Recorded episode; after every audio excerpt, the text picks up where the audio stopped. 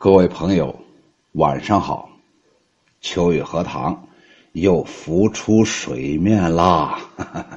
今天这个主题呀，很简单，叫做高攀回来了。哎呀，大家一想，高攀是一个吃的东西，是一个玩的东西，是一个我们能用得上的东西，还是一个梯子需要往高处攀登呢？错了。高攀是我个学生，也是我的儿子。咱们呢，就从原始社会说起吧，就从我来到西安市说起吧。在我这近三十年的从教生涯当中，我拯救了，真的可以说是拯救了二十多个学生。我先把这个“拯救”这两个字跟大家解释清楚。所谓拯救，孩子想死没死成，孩子连大专都考不上，我让他考上了二本，甚至是一本，甚至是更好的学校。孩子在家里头没事打他爸打他妈，以这种作为一种游戏。回到学校，拿这个作为一种炫耀的资本。可是最后，我把这小子、这个姑娘，给教育的跟君子和淑女一样。我觉着这就是所谓的拯救。首先，我必须表白我的一种态度，或者是表明我的一种态度。我是现在中国教育界的一个爪牙，我的那个爪和牙特别锋利。因为我要挣这一份钱，做这一份工作，但是我对现在中国教育的这种控制、管理、教学安排非常不满。因为我是一个高中老师，此时此刻离今年的高考可能也就一百多天了。我是高三的老师。刚才说的那位高攀呢？人家这一段回陕北呀，回老家去了。他在我们家住着呢，所以今天回来了。我们初七就要开始补课了，你懂的。在中国，这个补课可是不得了的事情。好了，我们就从我来到西安说起吧。不行，还得再打断一下。自从我到西安来呀，在我们家住过的不下一百多个人呢。大家就想呀，你们家是车马店，你们家是旅馆，你这老师是不是想挣钱呢？错了，我如果要想挣钱，我们家现在有别墅啊。我们家那是别人的树，不是我的树。这一百多个人呢，当然了，有水分啊。你听我慢慢道来。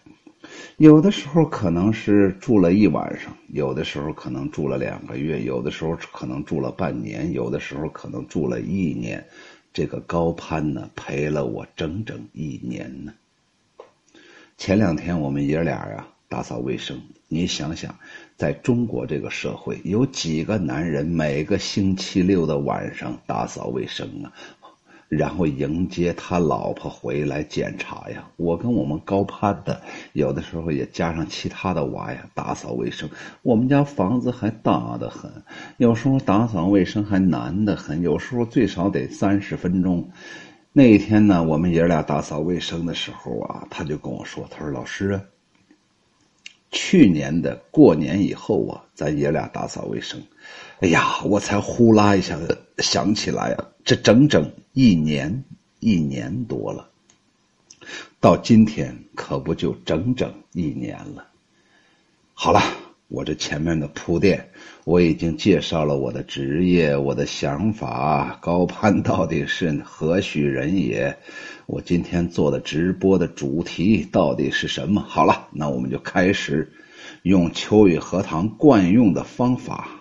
开始胡扯吧，秋雨荷塘啥时候给你胡扯过吗？那肯定都有主题呀。好了，首先出场的是一位小鹿啊啊！从现在开始，我所说的除了我们高攀以外，其他的都是用他的姓氏呃，我觉得这个名字还是不要暴露，可能是这都是隐私啊。咱们中国不注重这个隐私呀，咱中国一见面就是，哎，你干啥去？你脑子有病吗？你问人家干啥去吗？人家准备参加黑社会去，人家还跟你说呀。人家准备去找拉登啊，人家还跟你说呀。人家准备去打牌赌博，人家还跟你说。你不要问了吗？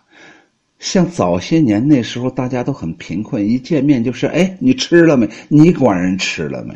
问完之后，人家说吃了，你还要再问一个，你吃的是啥呀？你管那么多干啥呀？你是能给人家提供吃的，还是能够提供住房呢？只不过中国人呐，他喜欢见面搞这些事儿。哎呀，我到这个美国的时候啊，人家一见面就是 Good morning, Good afternoon, Good evening，人家就是早上好、中午好、晚上好就完了，人家不管你干啥呢？你别了一把枪准备去参加黑社会，人家才不管呢。中国人呢，没有隐私的概念呢，这个很可怜呢。听众朋友，以后人家再问你，人家说你干啥去，你就扇他一个嘴巴子。这奔牛咋说我这不好吗？我这好的很嘛！不要这样说，不要打击我的积极性嘛。好了，开始啊。首先第一个出场的是小鹿。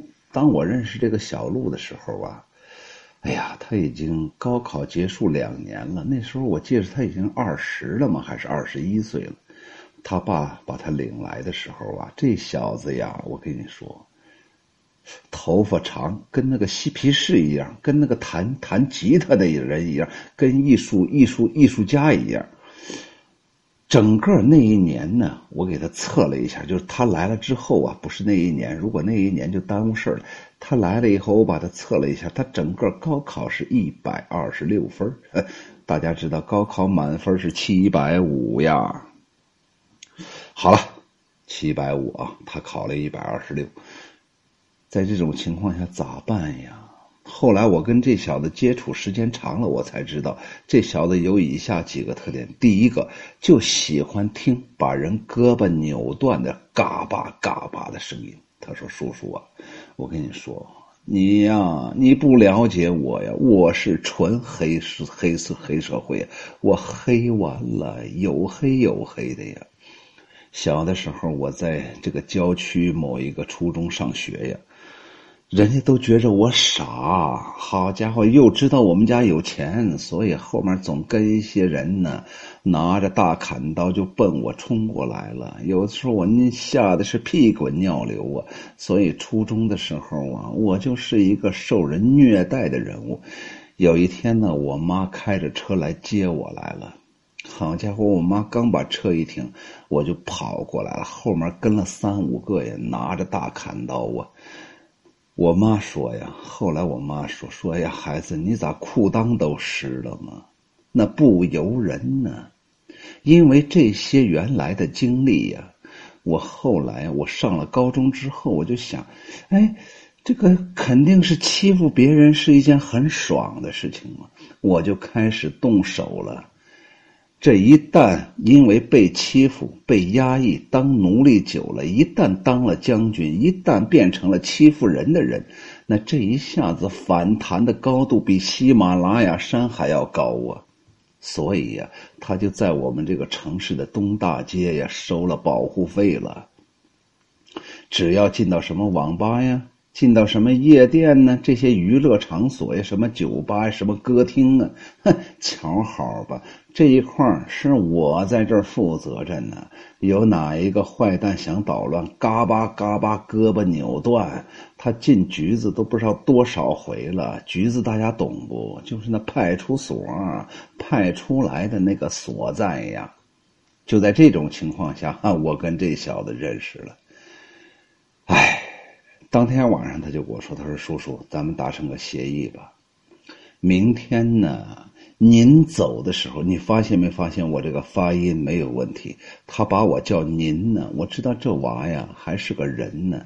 您走的时候，把门反锁上，不让我出去。我说好了，孩子，不要说到咱们家的，就是咱们家的成员，我不会反锁门的。你随便溜达，你愿意杀人放火，你随便干吧。我上班去了。结果过了两天呢，我就发现他那个房间那个墙上啊，有那个血痕呢，就那个血的痕迹呀。后来他才跟我说：“ 叔叔啊，我不但喜欢听把人胳膊扭断的声音，我还喜欢吸毒。”还喜欢看黄片儿，妈呀！我这老习惯改不了啊！这毒瘾一上来，我受不了啊！就在这种情况下，这小子就在我们家待下来了啊！可以这么说，我为了他，我做过啥事儿？我在那个原来那个学校都是有固定的那个编制的。结果他爸来了，我跟他爸说：“我说老哥呀，你这个娃呀，就好像一个桶啊，脏完了，里面全生锈了。现在咱得找一个清水，拿那铁刷子把这个桶给它弄净。你现在不可能换桶了嘛？你不可能再生一个娃，把你这儿子给顶给给顶替了，那是不可能的嘛。最后我们选了北海呀那座城市。”我到北海去应聘，还应聘成了，哎，只不过哎，不是北海，我刚才说错了，是贵阳啊，就是贵州的省会贵阳。贵阳有一个郊区，有一个铅厂，那烟那个烟囱咕嘟咕嘟的冒烟呢。后来他爸考虑，哎呀，这个铅厂在学校旁边，哎，把我儿子给影响了。我不知道他爸那一瞬间想没想到我，反正人想到他儿子了。结果最后那个地儿就没去呀。我想表达的意思是我有决心，我为了一个孩子，我可以抛弃我的真正的、正规的、固定的职业呀，或者是单位呀。最后这小子考了个，哎呀，四百多分最后他爸花钱上了个军校，哎，现在情况一切都很好啊。下一位就是小张。小张这个孩子呀，他爸在榆林呢。这个小张这个孩子有个最大的特点，就是我要刷存在感呢，他就是我班上的学生，那都是前几年的事情了。现在已经上了大学了，在长春上大学，他就喜欢刷存在感的，任何事情他都要让大家觉着张某人是存在的。所以我后来把他叫了个外号，就叫做张某人。张某人有以下特点：第一个，我为了培养他，让他专门讲《道德经》。我到现在为止，这个数字记得非常清楚。每天课前五分钟，他讲《道德经》的一到两句，用了一百一十四节课呀。我想，这已经很了不起了。这说明两点：第一个，我很看重他。我是一个伯乐呀。第二个人家这个孩子呀，也真的能讲出东西。往往这个孩子呀，是因为，哎呀，忘了这个，忘了那个，总是把这不当回事，总是在课前那一瞬间，我说，哎，张某人呢？下节是语文课呀，你该讲《道德经》了。在这一瞬间，他才开始翻书，然后瞬间他就提炼出一些非常精美的观点。我记得有一天呢，那时候刚好我们学校要评什么，什么先进学校，我现在记不清了。就是咱中国那些虚头巴脑的东西，什么省市的领导来了，刚好那一天人家推门就进了我们班的教室了，刚好那一瞬间就是那张某人在那讲《道德经》啊。有一个，我现在记不清是个市长吗，还是一个什么，在那鼓掌啊，情不自禁呢，说这么屁大个孩子能把《道德经》讲的这么好，你想想，是不是我的功德一件呢？从那时候开始，我们爷俩开始打扫卫生，一直到今天，那都是四五年前的事情。后来呀，这小子呀，他不安分呢。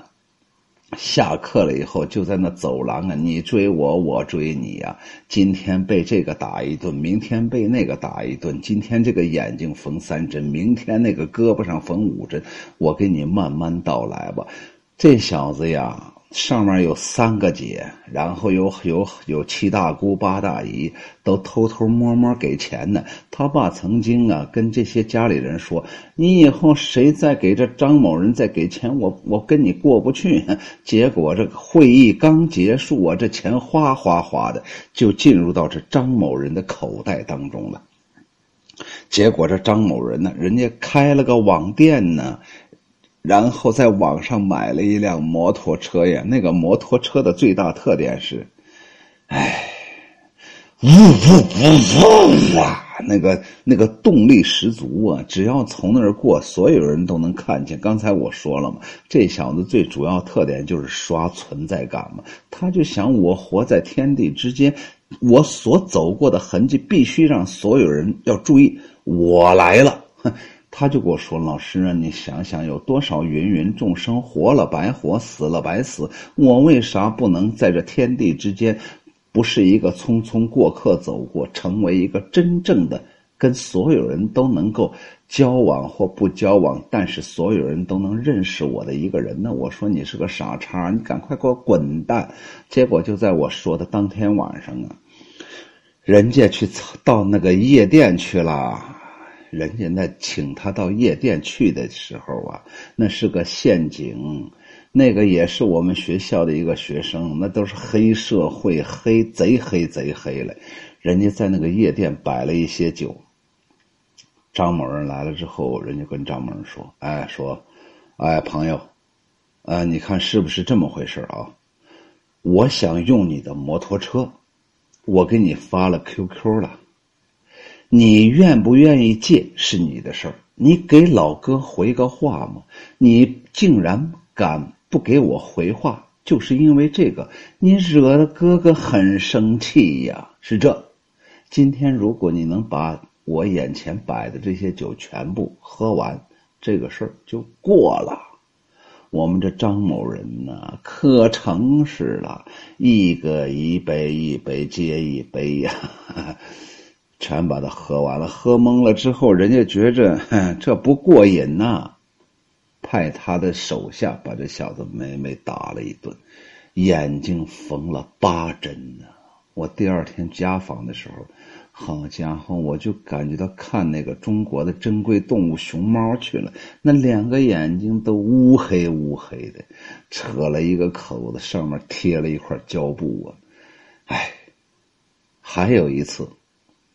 我那天好像参加我的学生原来毕业学生的婚礼呀，我就刚走了一会儿会儿，人家就出事儿了。他不是在那个走道来来回跑嘛，在教学的楼里头来回跑嘛。一个进去了，他可没进去，他就觉得哎呀，张某人我在这学校都是老大呀，你竟然不敢让，你竟然敢让我不进去，砰一拳呢就把那玻璃给砸碎了。那玻璃一下子就把他那个胳膊给划烂了。后来，根据这个医生讲啊，划的角度还是比较好的。如果划的角度不好，这小子可能十分钟、二十分钟就废了。哎，最后啊，我们爷俩在一起生活，生活了大半年吧。当时我跟他爸就说：“我说家长啊。”你不敢再接着愚蠢下去了。这个孩子是有问题的。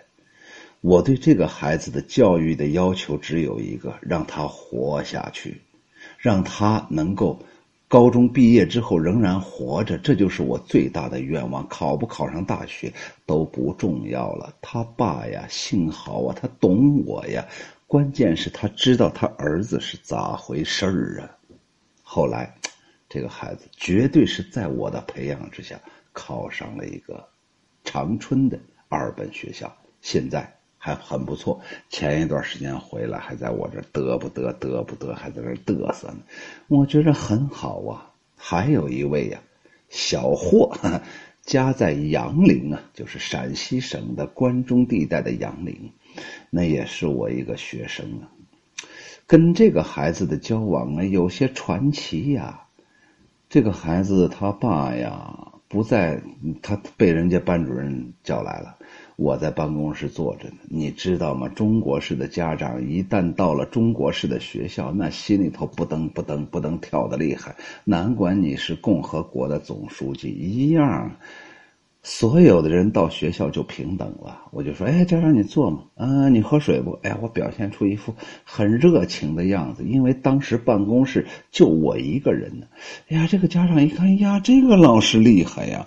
从我儿子到从幼儿园、小学、初中、高中一直到现在，我没有碰到这么热情的老师。于是人就给我发了根烟，办公室不让抽烟，我跟这家长就到厕所去抽了根烟。聊着聊着，我就知道这个孩子是哪个班的，叫个什么名字。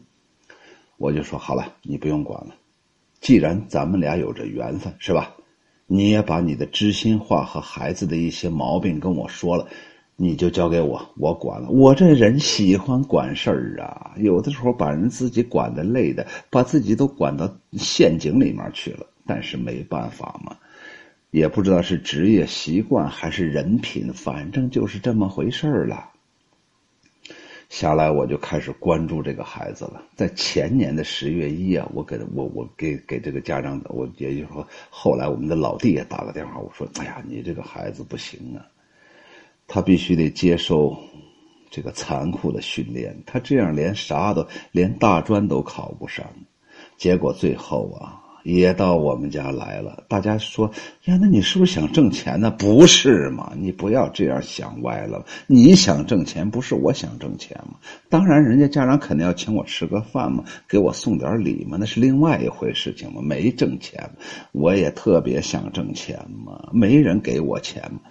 然后就在这剩下的半年当中啊，哎呀，我们爷俩呀，我也好好学习，我不是每天晚上都在读书吗？通过这种形式把他也感染的，把他影响，他觉着，哎呀，人活着是不是就要学习呢？结果在那半年当中好好努力了一下，结果呀没考上，他那个程度太低了，补习了一年考上了，考上了一个什么什么建筑建建筑大学。今天下午到家里来了，给我拜年来了，我很感动。这个孩子已经离开我们学校快两年了，他还记得我，说明人这个家庭啊有家教，说明人家这父母是真正很正常的人。最后就要说到我们高攀了，哎，高攀回来了。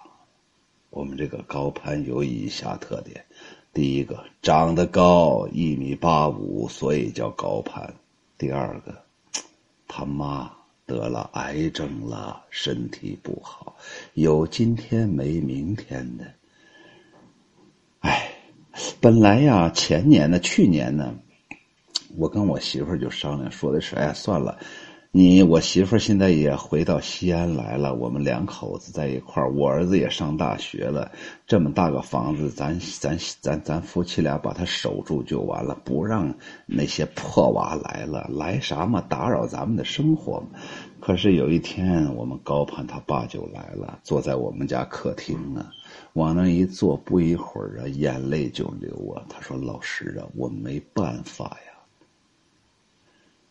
孩子他妈在孩子上小学的时候就得了绝症了，现在已经快十几年了，朝不保夕呀。他说他给他老婆治病花了很多很多钱了，没用啊，就希望他老婆能够陪到娃高考，高考以后啊，看能不能住到老师家里头。他妈妈照顾不了，他当爸的又很忙，没有办法，又担心孩子学坏，考不考上大学都无所谓。当时按照我们高攀当时的程度，也是连三本甚至大专也考不上。哎呀，当时我就觉着不行，咱是个男人呢，热血沸腾。我说好了，老弟不说了，这个事儿我应承了。虽然我等会儿得给我媳妇儿跪下，最后我跟我媳妇儿说好，把这个娃留下来。这一年了，一年了，高攀就在我们班上，就是我的学生啊。他当时啊想当班长呢，我高二才接的这个班，那个班乱完了，都是些梁山好汉呢。光是梁山好汉还可以，他是几个山头在一块并立着呢，那就乱的不像啥了。哎，暑假的时候，人说：“哎呀，这个这个班主任要回到学校呀，要组织这个学生要搬书啊。”哎呀，我跟你说，现在家长都势利的很，家长倒是个神马东西嘛。我在那个家长群上发了个信息，只有那么几个人让自己的娃来了。这个家长说他娃很闹肚子，那个娃那个家长可说他娃可不在当地，在那胡扯啥嘛？我当了这近三十年，我还不知道家长是个神马东西吗？结果就来了那么几个娃，我本身就对这几个这几个娃呀能够来帮忙感到很感激。结果我出了校门之后啊，我们这个高攀就追出去了，说：“哎，老师，你看能我能不能当班长呢？”我说：“那太可以了嘛！要身体有身体，要身高有身高，要姓氏有姓氏，你就给咱当呗。”结果最后当的是一塌糊涂啊。他光想当班长，从来没有考虑自己有没有这个能力呀。结果最后同学们都反对呀。他管的太多，自己学习成绩又不好，习惯也不行，他自己感到自卑呀。在我们家里，我们爷俩在一块相处的时候，他哭了无数回呀。有一天，我突然就跟他说：“哎，我说小子，你想想是不是这么个道理呢？”你现在一个朋友都没有，大家都反对你，这不就给你腾出时间，你好好学习吗？你不认识任何人，什么都听不见，什么人都不认识，这不刚好就是高三的学习状态吗？结果这小子真的就开始了，从班上的五十多名一下子慢慢慢慢，最近这次考试给我考了个二十一名啊，把我高兴的不得了啊！这就是整个的一段经历呀，当然这里面还有很多很多细节呀，包括我们高攀当时英语成绩就六七十分呗。我每天早上五点五十起床，六点十分到我们学校操场，我们爷俩半年的时间就在操场走啊。他给我背英语单词，每天三十个。半年以后，这小子英语的成绩就到了一百分以上了。我跟你说，没有努力，一切都是胡扯淡。时间又快半个小时了，我在这不扯了，不扯了，不扯了。这里面啊有太多太多的经历了，以后有时间呢，我跟大家慢慢的聊。这两天也是因为放假了，我后天就上班了。高三嘛，你想想，他肯定要。在形式上表现出很紧张嘛？虽然这样做是很愚蠢的，但是我们现在谁做的最蠢，谁就成了榜样了呗。我得上班去呀，所以呀，今天晚上咱就到这儿吧。我给咱来个结尾吧。我的结尾就是，刚才我所说的这些孩子呀，刚才我说了有一百多个学生，你让我慢慢讲，我能讲一百多集。讲的肯定是让大家听的是心惊胆战的。这些孩子呀，今天我们的主题是高攀，那我们就这样说吧：高攀成了一种符号，说小了，它是一种阶段性的友谊；说大了，就是整个聚聚散散的人生啊。等一会儿让大家听首歌呗，这首歌的题目就是。哎，这首歌的题目好听极了，叫做《过去的事情不再想了》。谁唱的？我跟你说，这个人可了不起了，叫个李谷一呀。过去的事情不再想了，但是我在网上找到了一篇一首小诗啊，叫做。人生聚聚散散，每过十年回头看看，有多少新的面孔出现在你的身边，又有多少熟悉的脸庞已悄然走远。其实天下尽是一些不散的宴席，认为散了的只是某个人，但他但等到他离开之后，还有更多的人会出现。他们每个人也有自己的人生，自己的宾客。说不定你在别人的宴席当中，又能与某张熟悉的面孔交集。原来天下只有一桌永远不散的流水席罢了。每个人都只是过客。我最喜欢的就是最后一句：每个人都是过客。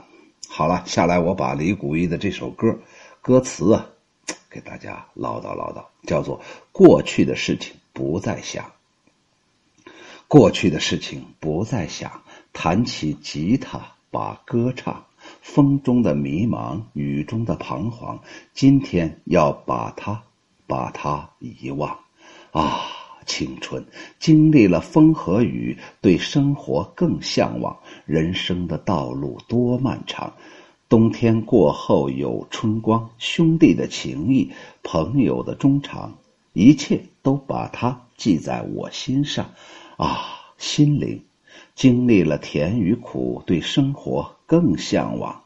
啊，对生活更向往。